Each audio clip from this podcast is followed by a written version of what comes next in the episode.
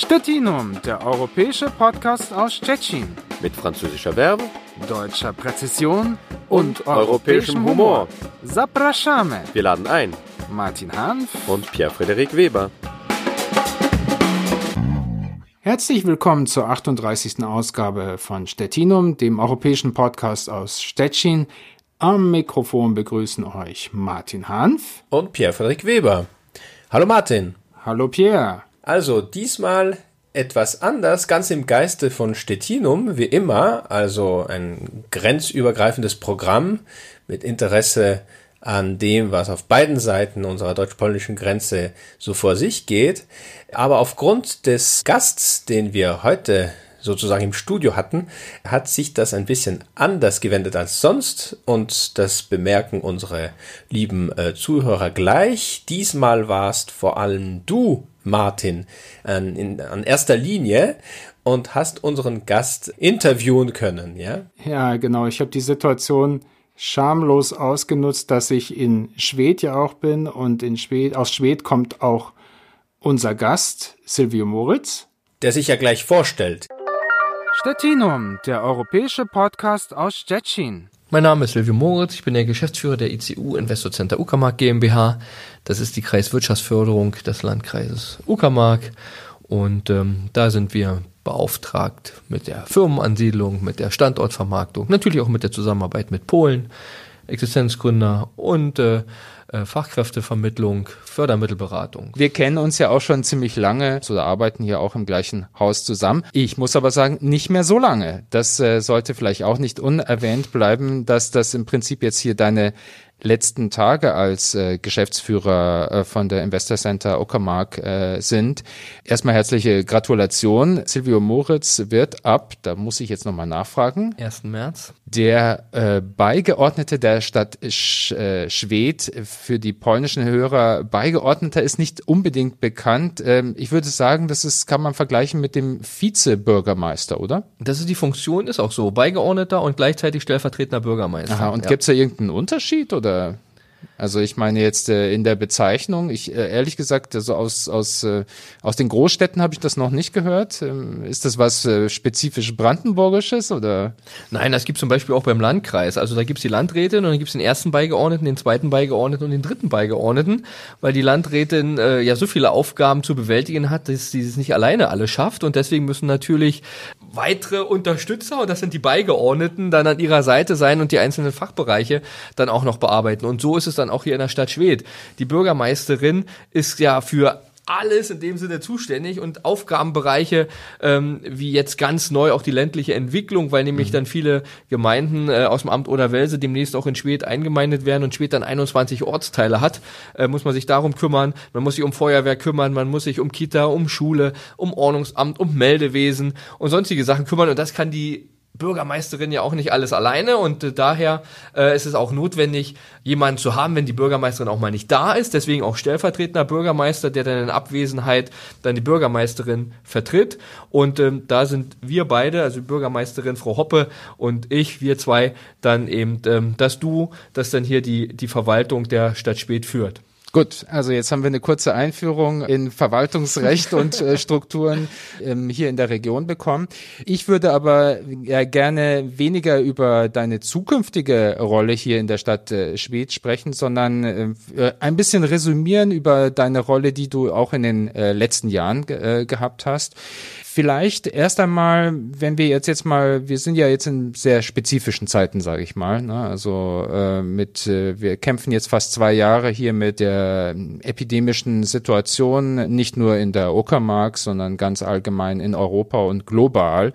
Wie hat sich äh, vielleicht auch jetzt mal ein bisschen noch eingedenkt der der Situation in der letzten zwei Jahre sich die Situation der Wirtschaft hier in der Uckermark so entwickelt? Also ich möchte das jetzt vielleicht gar nicht erstmal auf diese zwei Jahre da beschränken, weil äh, diese zwei Jahre sind jetzt so, so ein kleiner Ausschnitt in der eigentlich sehr guten deutsch-polnischen Zusammenarbeit. Und in den zwei Jahren hat man erstmal gesehen, was dann tatsächlich funktioniert oder nicht funktioniert, wenn plötzlich die Grenze geschlossen ist. Mhm.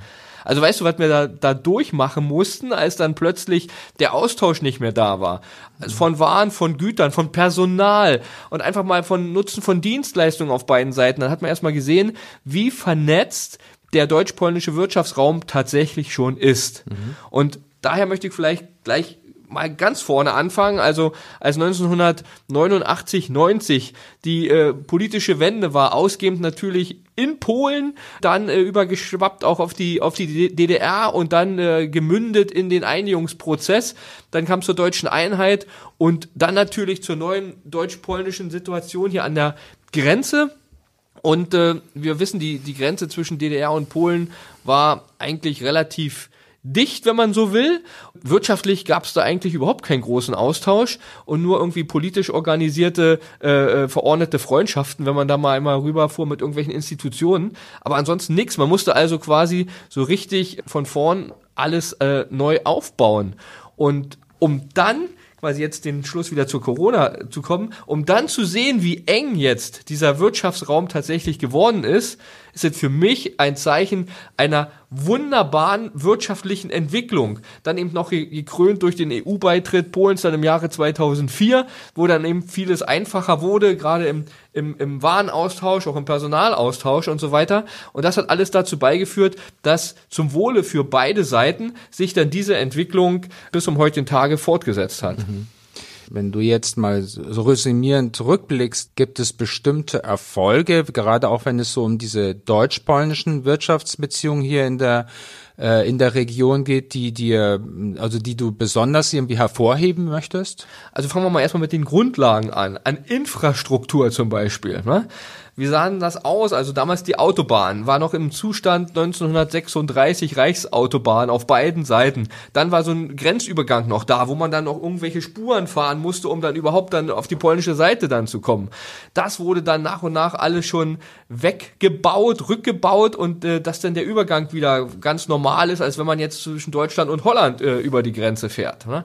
So, oder jetzt ganz aktuell die Eisenbahnverbindung. Wie lange haben wir gekämpft, dass endlich der zweigleisige Ausbau funktioniert? Und jetzt sind sich beide Seiten einig und 2025 soll da jetzt endlich der Regionalexpress mit 160 kmh zwischen Berlin und Stettin hin und her rauschen und natürlich auch die uckermärkischen Unterwegsbahnhöfe mitnehmen. Ich denke, das ist eine, eine super Entwicklung in der Grundlage äh, der, der Infrastruktur. Hier in Schwedt fehlt natürlich immer noch äh, der lange gewünschte Grenzübergang. Schwedt Nord.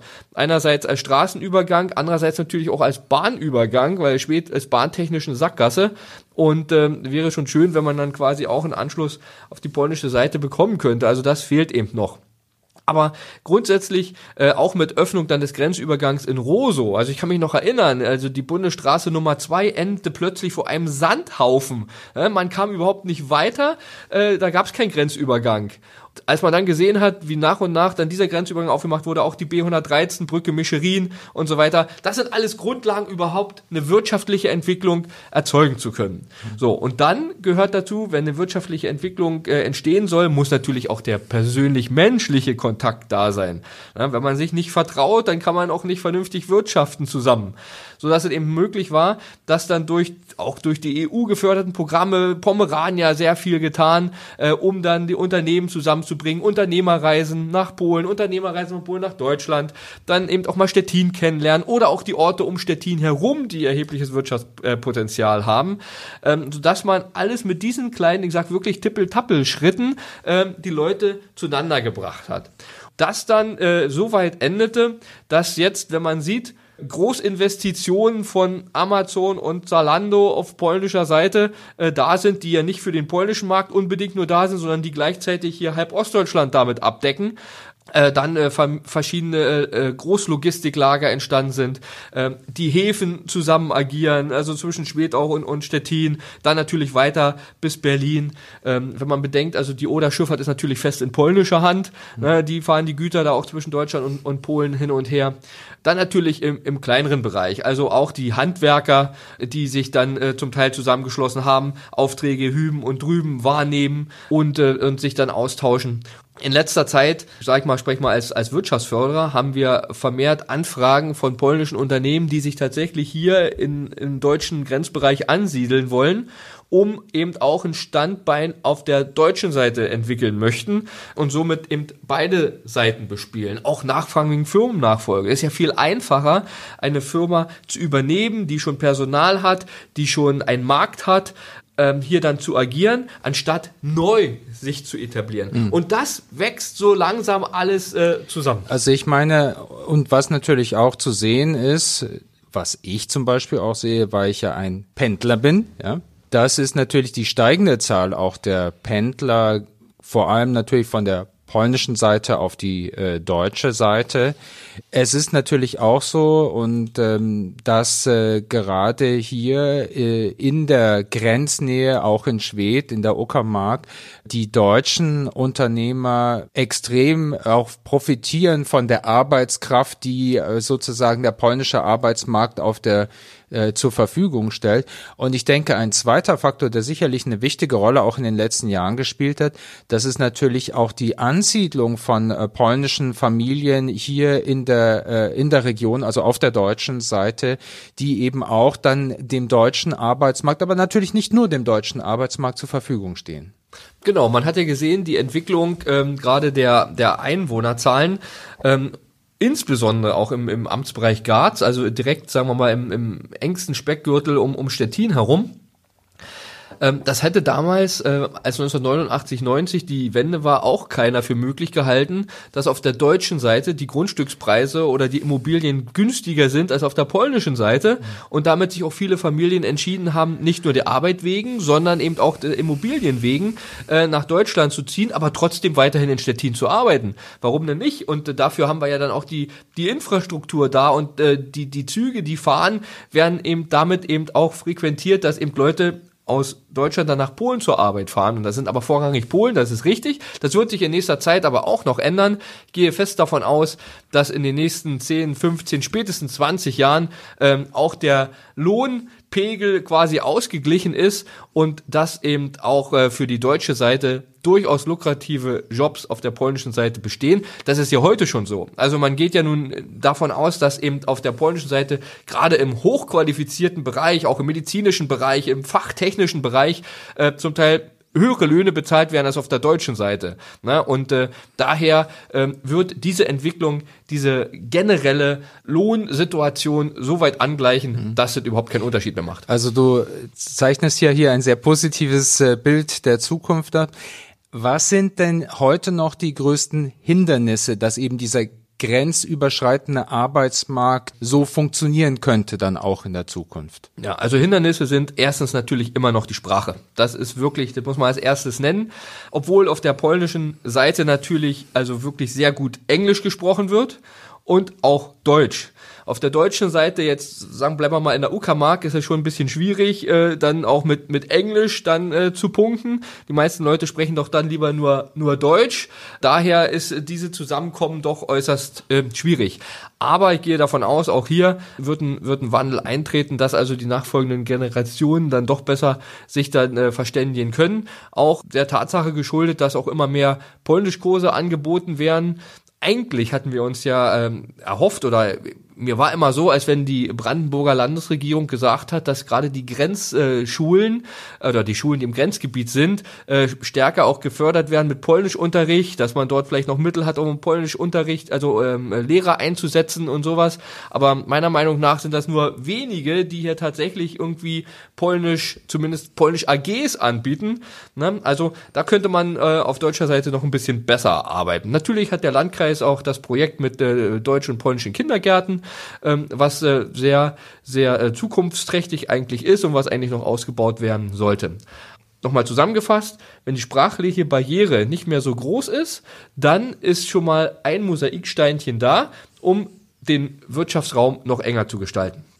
Hinzu kommen natürlich immer noch sozialpolitische Grenzen, also wenn man so bedenkt, Rentenversicherung, Arbeitslosenversicherung, Sozialversicherung an sich, äh, Krankenversicherung ist auf polnischer Seite immer noch anders als auf der deutschen Seite, so dass man da durchaus immer noch im Vergleich zur deutschen Seite auf polnischer Seite Verlust dann hat, wenn man als Deutscher in Polen arbeitet.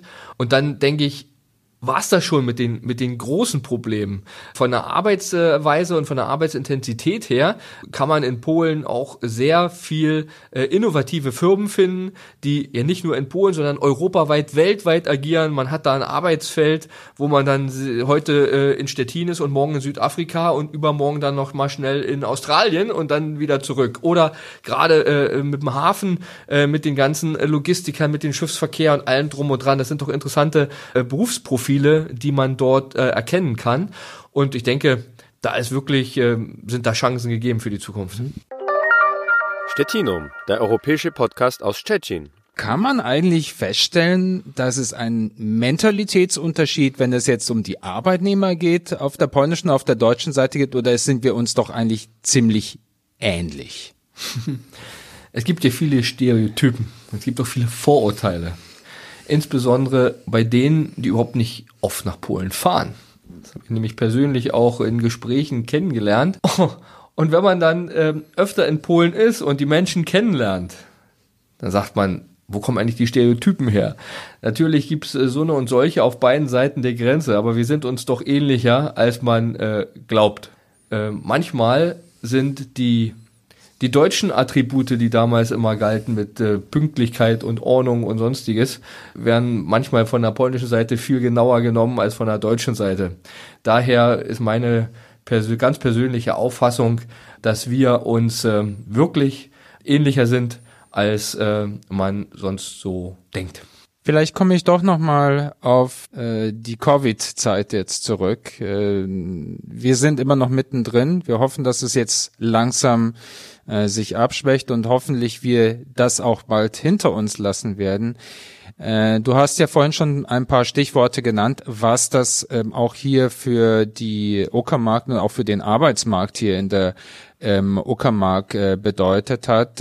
Vielleicht kannst du es doch noch mal ein bisschen ausführlicher schildern. Also gerade ich erinnere mich noch sehr gut daran. Ich pendel ja normalerweise zwischen Stettin und Schwedt dann kam auf einmal im März 2020 die Ankündigung der polnischen Regierung, dass die Grenze zugemacht wird. Ich saß, äh, das war an einem Sonntag in der Früh, ich saß bei mir in Stettin in der Wohnung und mich bekam dann, überkam dann das beklemmende Gefühl, jetzt bin ich hier und komme auch nicht mehr auf die deutsche Seite, was ja eigentlich so mein Lebensstil auch entspricht. Kannst du dich noch an diesen, an diesen, an diesen Moment erinnern? Vielleicht auch so äh, die, die Tage davor. Da kann ich mir vorstellen, dass hier die Telefone heiß gelaufen sind. Also vielleicht fange ich mal mit einer, mit einer persönlichen Erfahrung an.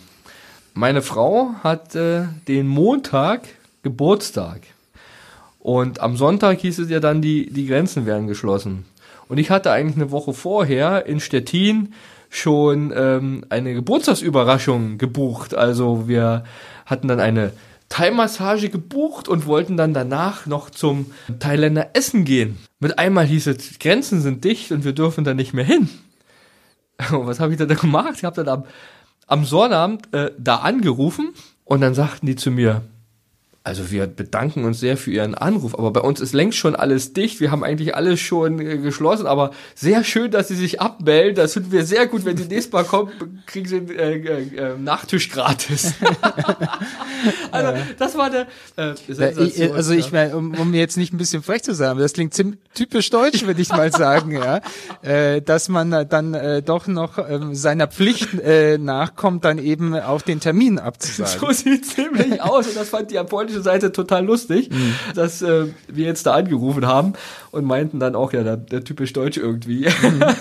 Aber deswegen, das ist eine wunderbare Anekdote in dem Zuge, mhm. deswegen habe ich sie auch erzählt, weil äh, die ganze Situation total unrealistisch war. Man hatte sich ja plötzlich so dran äh, gewöhnt, dass man einfach hin und her fahren konnte, dass man ohne irgendwelche Probleme diese Grenze passiert, äh, alle Angebote links und rechts der, der Grenze wahrnehmen kann, so wie die europäische Idee eben ist. Ne? Und äh, plötzlich war alles dicht. Hm. Und da musste man erstmal natürlich äh, sich damit auseinandersetzen.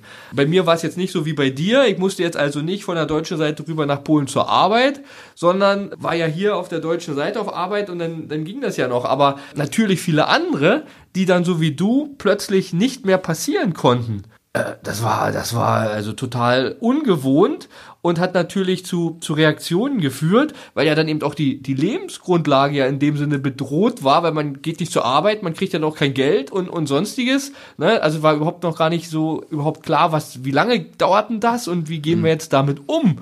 Ne? Und auf der anderen Seite natürlich, äh, du hast gesagt, also wirklich viele polnische Arbeiter arbeiten hier in uckermärkischen Unternehmen die konnten plötzlich ja auch nicht mehr weitermachen. Mhm. Ne, da, da stand dann hier die, die Produktion still oder die Dienstleistung konnte nicht vollbracht werden, weil eben die Arbeiter und das Personal nicht da war. Das hat ja dann, ähm, haben sie sofort auch ja äh, IHK und aber auch die, die WFBB und so alles dann eben erkannt. Äh, die Position des damaligen Polenbeauftragten, Herrn äh, Dr. Wojtke zu nutzen, um äh, mit Polen dann nochmal ins Gespräch zu kommen, weil die Grenze wurde ja nicht von der deutschen, sondern von der polnischen Seite äh, zugemacht, äh, um dort irgendwelche Sonderregelungen, insbesondere für Grenzpendler wenigstens hinzubekommen. Also der touristische Verkehr, okay, oder der Einkaufstourismus und Tankstellentourismus sei hingestellt, eben mal nicht, aber eben die ganze Wirtschaftswelt war ja beeinträchtigt, da weil die, die, die Arbeitnehmer nicht rüber konnten.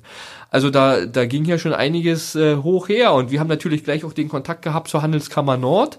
Jaroslav Taczynski, der damalige äh, Präsident, und wir waren da auch äh, sehr eng äh, befreundet, muss man, oder wir sind sehr eng befreundet und waren zu diesem Zeitpunkt dann natürlich äh, eben dann auch geschäftlich äh, verbunden und dann eben auch äh, dann nachher mit, mit Dr. Wolny äh, als Geschäftsführer, ähm, sodass wir da uns überlegt haben, Mensch, wie gehen wir denn jetzt mit dieser Sache um? Und dann waren ja auch viele private Initiativen, äh, vorneweg Martha Schuster zu nennen, die sich ja da auch sehr engagiert hat und wir alle quasi da gemeinsam, wir mehr als institutionelle äh, im Hintergrund, Martha Schuster ein bisschen mehr mit Plakaten sogar auf der Straße und an der Grenze da demonstriert, haben dann darauf aufmerksam gemacht, dass die Situation, wie sie jetzt ist, nicht haltbar ist. Also das, ist, das, das, das widerspricht eigentlich allen, allen äh, Regeln. Ja, dann, dann kam es ja Gott sei Dank dann wenigstens zur Öffnung für, für, die, für die Mitarbeiter. Ne? Mhm. Was können wir lernen aus dieser Krise für die Zukunft? Was können wir besser machen? Was müsste sich eigentlich verbessern, damit wir auf solche Situationen besser vorbereitet sind? Also ehrlich gesagt war ich grundsätzlich schockiert, dass diese Situation eintrat, als wenn das jetzt vom Himmel fällt. Also ich persönlich habe eigentlich den Eindruck immer gehabt, dass alle staatlichen Stellen sich mit solchen Szenarien doch schon viel länger auseinandergesetzt haben. Ne, ein paar Jahre vorher, weiß ich noch, wurde dann von der Bundesregierung mitgeteilt, also achten Sie darauf, dass Sie dann auch mal Wasservorräte im Keller haben oder mal für vier Wochen irgendwelche Suppen, Reis und Nudeln sich hinlegen sollen für irgendwas, was dann da passieren könnte. Oder äh, dass eben die, die, die staatlichen Stellen, sagen wir mal erstmal national, wissen, was zu tun ist, wenn so ein Fall ist ganz geschweige dann die Zusammenarbeit mit internationalen Partnern. Aber wenn man in der EU zusammenarbeitet, bin ich auch immer davon ausgegangen, dass solche Notfallsysteme auch grenzüberschreitend äh, gelten bzw. abgesprochen werden. Und das fand hier überhaupt nicht statt. Man stand plötzlich vor einer Situation, vollkommener Unwissenheit und vollkommener, war mal fast wie ein Blackout, man wusste gar nicht, was man machen sollte. Also das war eigentlich bezeichnend. Also müsste man jetzt diese Situation nachfolgend so aufarbeiten, dass man für solche Sachen doch gewappnet ist, wenn, wenn wieder sowas dann passiert. Ich meine, wir sind jetzt ja noch mittendrin, wir wissen, wie das jetzt so alles läuft, aber grundsätzlich kann sowas immer wieder passieren so dass man dann äh, so eine Notfallpläne äh, dann hat und weiß, wie man auch grenzüberschreitend dann zusammenarbeitet. Also das Land Brandenburg und zusammen mit Mecklenburg-Vorpommern ähm, wurde ja dann noch so eine Taskforce gegründet, die dann per Video sich dann auch immer alle regelmäßig einen Monat oder alle zwei Monate zusammengeschaltet haben um den, den Stand der Dinge zu kommunizieren, beziehungsweise um Probleme der anderen Seite mitzuteilen.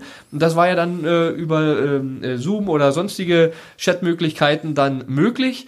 Ähm, das war ja mal schon mal ein Anfang und zeigte dann, also dass die Strukturen doch belastbar sind. Ne? Also man hat nicht nur nebenher gearbeitet, sondern dann doch irgendwann auch den Weg gefunden, gemeinsam zu agieren. Und das sollte unbedingt für die Zukunft ganz notwendig sein, ähm, dass man immer grenzüberschreitend auch denkt, gerade in so einer Region wie hier bei uns. Und ist es so, wie würdest du das beurteilen, diese, diese Krise, die wir, oder diese Covid-Krise, die wir jetzt gerade durchmachen? Ist das, ist da viel kaputt gegangen? Ist das auf der, oder ist das vielleicht auch eine Chance gewesen? Hat sich daraus vielleicht auch was Neues entwickelt?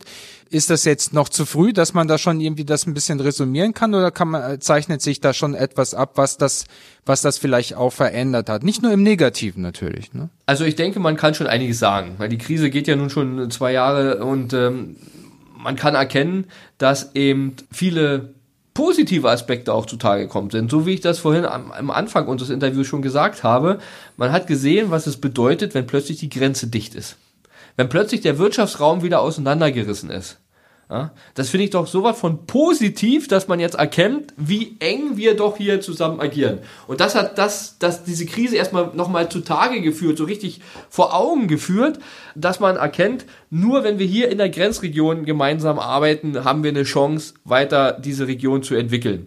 Und unser alter später Bürgermeister hat immer gesagt, wir brauchen den 360-Grad-Kreis. Nur mit 180 Grad können wir hier nicht überleben. Wir brauchen die andere Seite und die polnische Seite braucht uns auch, sodass es immer ein System ist. Und das hat die Corona-Krise eindeutig gezeigt, dass wir da auf dem, auf dem besten Wege sind. Dann kommen wir vielleicht jetzt doch zu der Zukunft und ja, sag ich mal, auch dem neuen Arbeitsfeld, das du dann in der Zukunft bearbeiten wirst. Ähm, was sind denn gerade hier in der deutsch-polnischen Grenzregion für die Stadt Schwedt wichtige Zukunftsprojekte, Herausforderungen aus deiner Perspektive erstmal? Was, äh, was kann sich hier verändern? Was sollte sich hier noch verändern? Und welche Chancen äh, siehst du da eben auch für die Stadt Schwedt? Mhm. Also wir sind ja jetzt im polnischen Kontext. Wir haben ja immer kommuniziert, nicht nur die Uckermark, sondern auch Schwedt liegt an der Entwicklungsachse Berlin-Stettin. Und diese Entwicklungsachse muss natürlich noch mehr genutzt werden. Und wenn man jetzt zum Land Brandenburg guckt, äh, ich habe hier immer eine Zeitung äh, da an meiner Pinnwand zu hängen. Da steht dann drauf, Ministerin setzt auf Achsen, ne, auf Innovationsachsen. Und wir haben dann die Achse mit der Autobahn 11, mit der Bahnstrecke Berlin-Stettin, mit dem Wasserweg Berlin-Stettin, alles was hier durch die Region durchgeht. Äh, ist eine eindeutige Innovationsachse. Und das müssen wir noch mehr nutzen. Wir müssen auch die Brandenburger Programme, die sich um dieses, um diese Idee ranken, noch ein bisschen mehr aufnehmen, auch noch mit Schweter und uckermärkischen Projekten zusammen verbinden, damit äh, die wirklich tatsächlich praktische Umsetzung dieser Idee gelingen kann. Mhm. Und dazu natürlich nicht nur brandenburgisch gucken, sondern natürlich über die Grenze hinweg. Mhm. Ne? Natürlich mit, mit, mit der Infrastruktur. Also wenn die Bahnstrecke jetzt fertig ist, ist jetzt ja gerade der Kampf im Brand, wo halten denn jetzt die Züge vom neuen RE9? Und wir wissen ja, Amtsdirektor Gottsmann kämpft ja für eine schnelle Verbindung und ich bin da ganz bei ihm. Natürlich brauchen wir eine schnelle Verbindung zwischen Berlin und Stettin.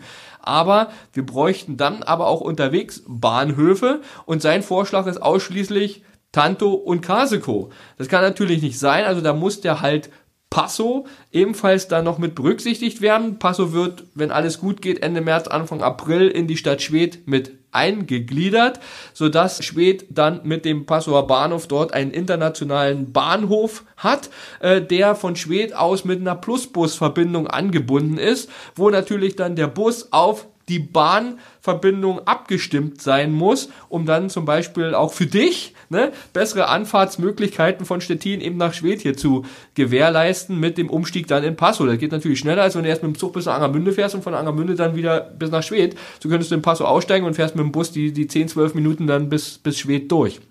Also solche Sachen müssten unbedingt ähm, weiter beachtet werden. Dann hatten wir vorhin schon ganz kurz angesprochen, meiner Meinung nach die Zusammenarbeit zwischen Schweter Hafen, Stettiner Hafen, Ausbau der Wasserstraßen. Wie lange ist denn nun dieses Gesetz schon äh, zwischen Deutschland und Polen in Rede mit Ausbau der Klützer Querfahrt und allem drum und dran? Irgendwie kommt da auch nichts weiter voran. Die Polen haben natürlich noch andere Vorstellungen, die gesamte Oder auszubaggern. Äh, da gab es damals auf RBB eine wunderbare Reportage hier von Ricardo Wittig, der äh, dort mal aufgeführt hat, was das bedeutet, wenn jetzt die Oder alles ausgebaut wird.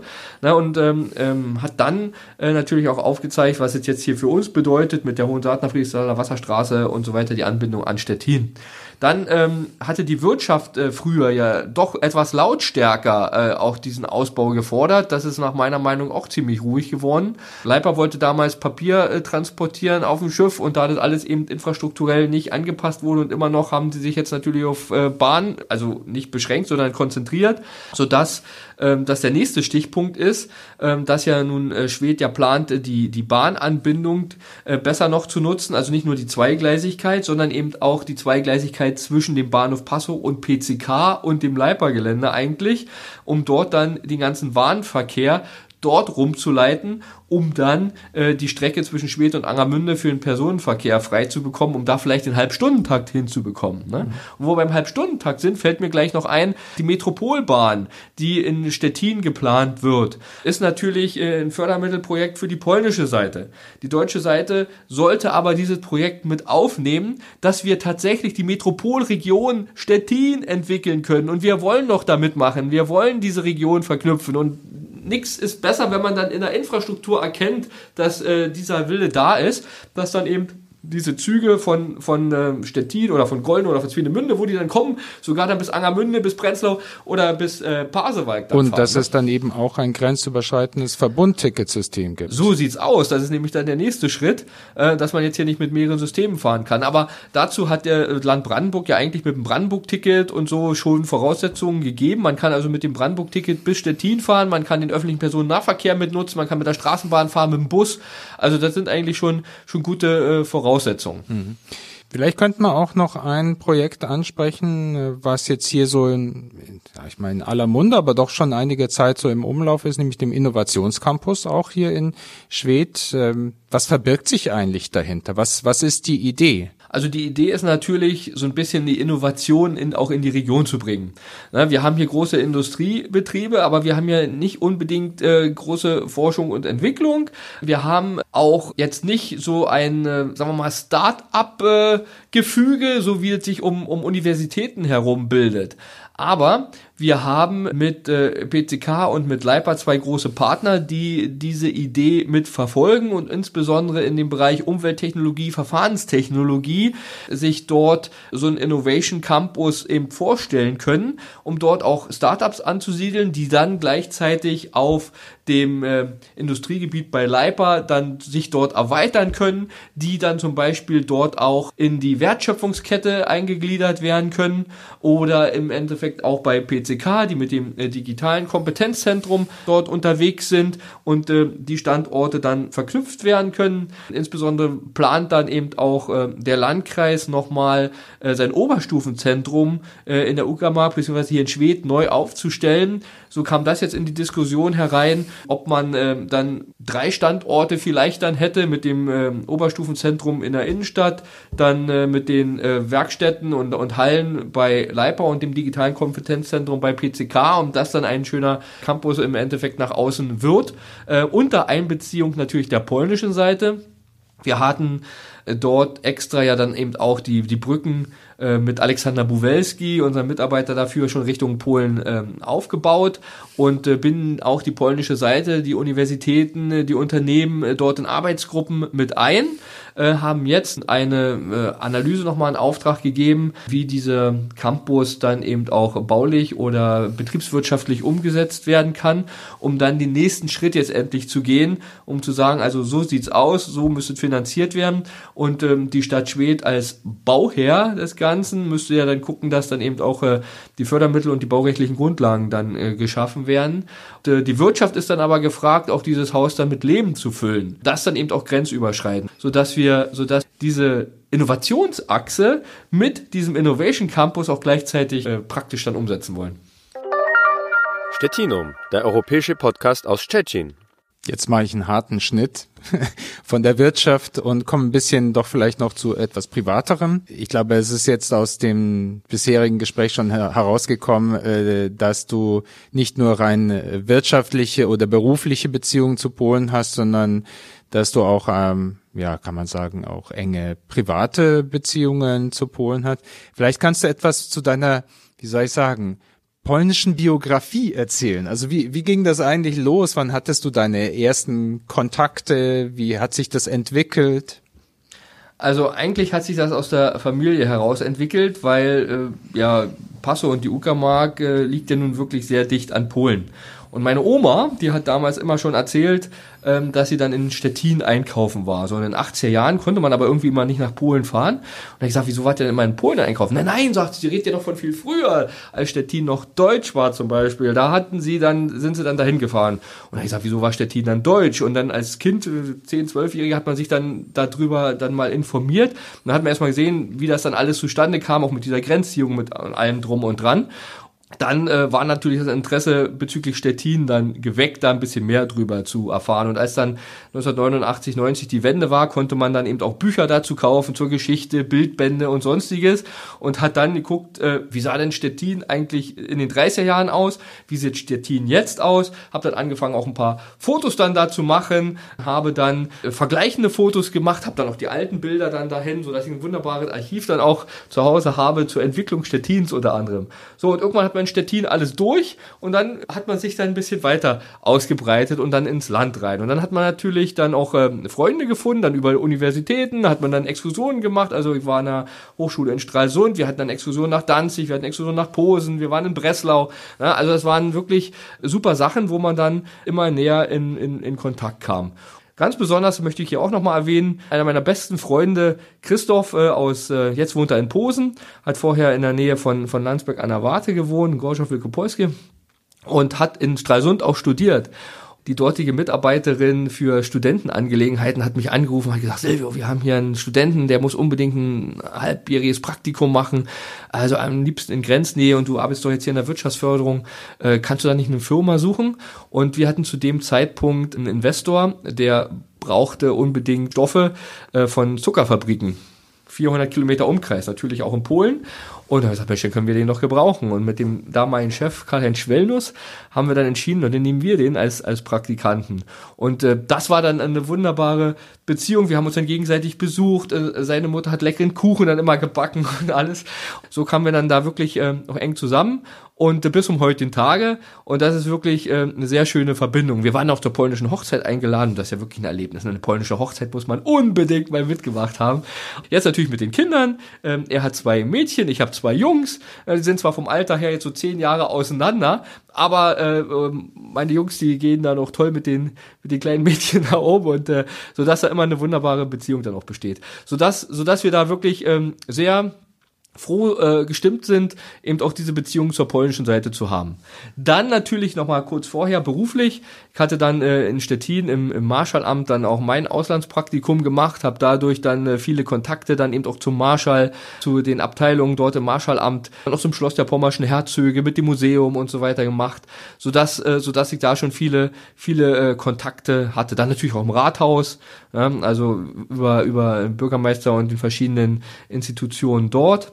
Und dann natürlich äh, über, über die, die Investorenanfragen, die wir dann haben und dann reicht es ja jetzt dann weiter. Wir haben ja über, über ICU dann das äh, Business Location Network gegründet mit den Partnern Investor Center Ostbrandenburg und den Wirtschaftsförderungen des gesamten äh, IHK-Kammerbezirks. Sie sind alle jetzt Mitglied äh, in diesem Business Location Network zur Vermarktung Brandenburgs in Polen und vielleicht Dazu noch eine Info, haben wir über GTAI, Germany Trade and Invest, das ist die Wirtschaftsförderung des Bundes, also der Bundesrepublik Deutschland, und der WFBB, Wirtschaftsförderung des Landes Brandenburg, haben wir jetzt die Möglichkeit, mit dem Business Location Network im Oktober zwei Roadshows zu machen. Eine in Danzig und eine in Posen zur Vermarktung, zur Ansiedlungswerbung von Unternehmen hier für Brandenburg. Also das ist wirklich super und freut mich sehr. Leider bin ich da persönlich dann nicht mehr mit dabei, werde aber gucken, wie meine Nachfolger dann äh, damit umgehen und ich hoffe, wir haben hier gute Grundlagen gelegt, ähm, damit dann hier auch weiter auch im deutsch-polnischen Kontext gearbeitet werden kann. Gute Grundlagen, da bin ich mir sicher, dass du die hier gelegt hast. Ähm, ich wünsche dir viel Erfolg bei deinen neuen, äh, bei deinen neuen beruflichen Herausforderungen und äh, hoffe, dass du deinen deutsch-polnischen Enthusiasmus weiterhin äh, beibehältst. Vielen Dank fürs Gespräch. Martin, danke dir. Stettinum, der europäische Podcast aus Stettin. Das war die 38. Ausgabe von Stettinum, dem europäischen Podcast aus Stettin. Am Mikrofon verabschieden sich Martin Hanf und Pierre-Frederik Weber. Macht's gut, bis zum nächsten Mal. Tschüss. Tschüss. Stettinum, der europäische Podcast aus Stettin. Mit französischer Werbung, deutscher Präzision und europäischem Humor. Zapraszamy. Wir laden ein. Martin Hanf Und Pierre-Frederik Weber.